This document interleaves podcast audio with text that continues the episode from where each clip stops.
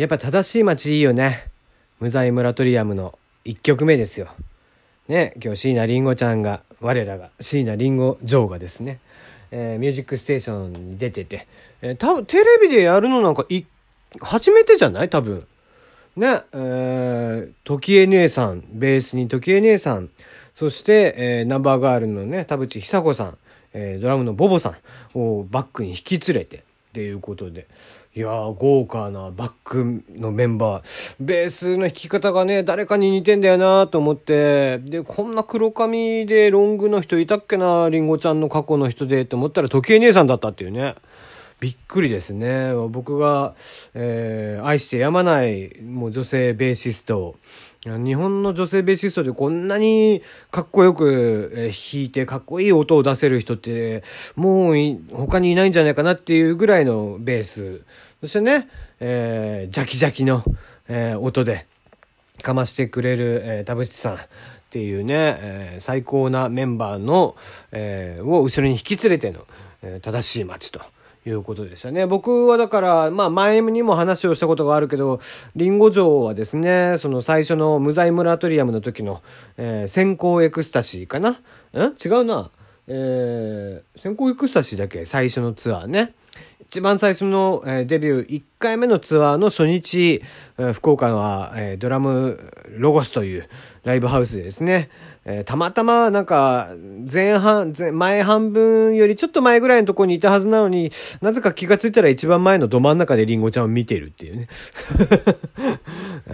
そんな経験がありますが、懐かしいですね。あの時につけていた、無罪モラトリアムでね、えー、つけていたのと同じなのかな、えー、懐かしのティアラをつけまして、えー、リンゴ長が歌ってらっしゃいましたが、相変わらず、えー、可愛らしいですね。うん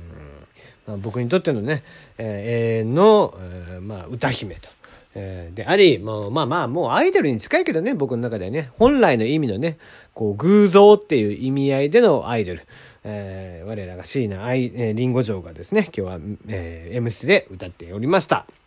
えー、皆様いかがお過ごしでしょうか？テリーのよもやますぎる部屋テリーでございますよ。はい、メールをもらっております。えー、ラジオネーム愛嬌さん、いつもありがとう。えー、いつかの配信で師匠が おつ、お勤めの会社の40周年記念式典の司会をされるとおっしゃっていましたが、当然何か仕掛けるおつもりだと思うのですが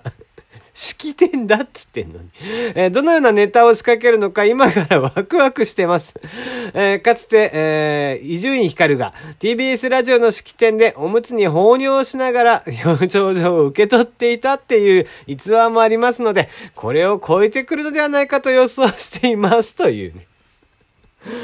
なんちゅう無茶ぶりを。だから、俺はボケじゃないっつってね。まあ、じゃあ、じゃあ、伊集院光がボケなのかっつったらね、あれかもしれないけど、なんだろうな。地上波のラジオのやつだったら、まだふざけて、まあない言うて、伊集院光、もう、ラジオの帝王ですよ。その帝王がある程度ね、えラジオの式、そのね、表彰されたっつってそういう場でさ、え何かしら悪ふざけをするっていうのは多分それは許されると思う。ただ、俺は今の会社に入ってまだペーペーなんでね。うん、入ったばっかりなんで。さすがにさすがになんか難しいな。何できるかな。ちょっと考えないとですね。うん、これはちょっと考えておかないと、まあ、ね、きっちり笑いを取りに行くのか、まあ今んとこね、真面目にやってくれとがっつり固めにやってくれっていう、えー、ことを言われていますんで。だって、相手、会長とかね、70後、後、70後半までってないか、75とかですよ。えー、社長もだってもう60ぐらいの人なんでね。いや、そういう人たちを相手にですよ。ふざけれるかな？ね、来賓の方々も結構おじいちゃんとかが多いんでね。え、そうした中でこう、果たしてどういう笑いを持っていけば笑ってくれるのかっていうのはありますけどもね。まあ何かしらは、何かしら、えー、ね、えー、爪痕は残していきたいなと思っていますが、はい、えー、どっち話しますか？えー、断蜜さんの結婚話します？それともアンドーナツの話します？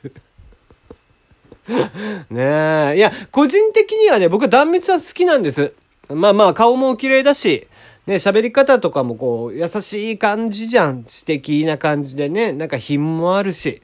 ねえ彼女は僕大好きなんですよね、結構。その、まあ、もちろん、その、なんだろうな、性的なね、こう、対象として、やっぱりこう、あんなに女性らしい、こう、エロさうん、その、エロっつってもなんだろうな、こう、えぐいエロさじゃなくて、本当こう、若い子、こうね、10代、20代が持ってる、持ってるような、ただただ、なんかエロに憧れてるみたいなところではなくて、それはなんだろうな、もうある種こう、ね全裸監督で村西徹が、ね、黒木瞳に感じたみたいな、そう、こう、ああいうエロさだよね。ダミツさんも。ね。そういうこう品のあるエロさ、あの、エロというものを包み隠さないんだけど、でもそこには必ずなんか知性があって、知識、ね、品があって、えー、艶があるというかね、うん、そういった、えー、ところがあるので僕はすごく好きなんですけど、だから良かったよね。本当にこういう、そういう意味では、下手な IT シャツをとか捕まえて結婚するとかね、ね、えー、お金ですって言ってしまうようなね、え、やつとか まあ、ニノの結婚に隠れてね、えー、こっそり結婚してた加藤紗里みたいな感じにはならなくてよかったなと思いますけどもね。うん。まあでも、そしてね、アンドーナツさんもね、えー、彼女もモテるんだって、すごいモテるらしくて。やっぱりね、あのー、まあ見た目がね、そんな言ったら良くないけど、まあ、デブじゃないですか。ね、えー、で、まあまあ、ブスだしね。そういう人のは容姿を悪く言うもんじゃない。ね、まあだからそんな感じなので、まあそれはね、ネタにもなってますけどね。だから、えー、そういう人なんですが、やっぱりああいうね、人を一定層、それカズレーザーさんが言ったけど、一定層、こういうのを好む人がいるんですと。で、それを必ずゲットしてるんだよねっていう話をしてて。だから、なんか、やっぱり多分アンドーナツさんとかも、ただそれで性格が悪かったりだとか、なんだろうな、うん、品がなかったりとか知、知性がなかったりだとかすると、どんどんどんどんそこにモテ要素っていうのはなくなっていくじゃんちゃんとモテ要素があるんだよ、だろうね。ねえ、獄中にいますが、林真澄さんとかも、ね、死刑囚とかも、あの人もずっとね、モテてってして何回も結婚してるわけじゃん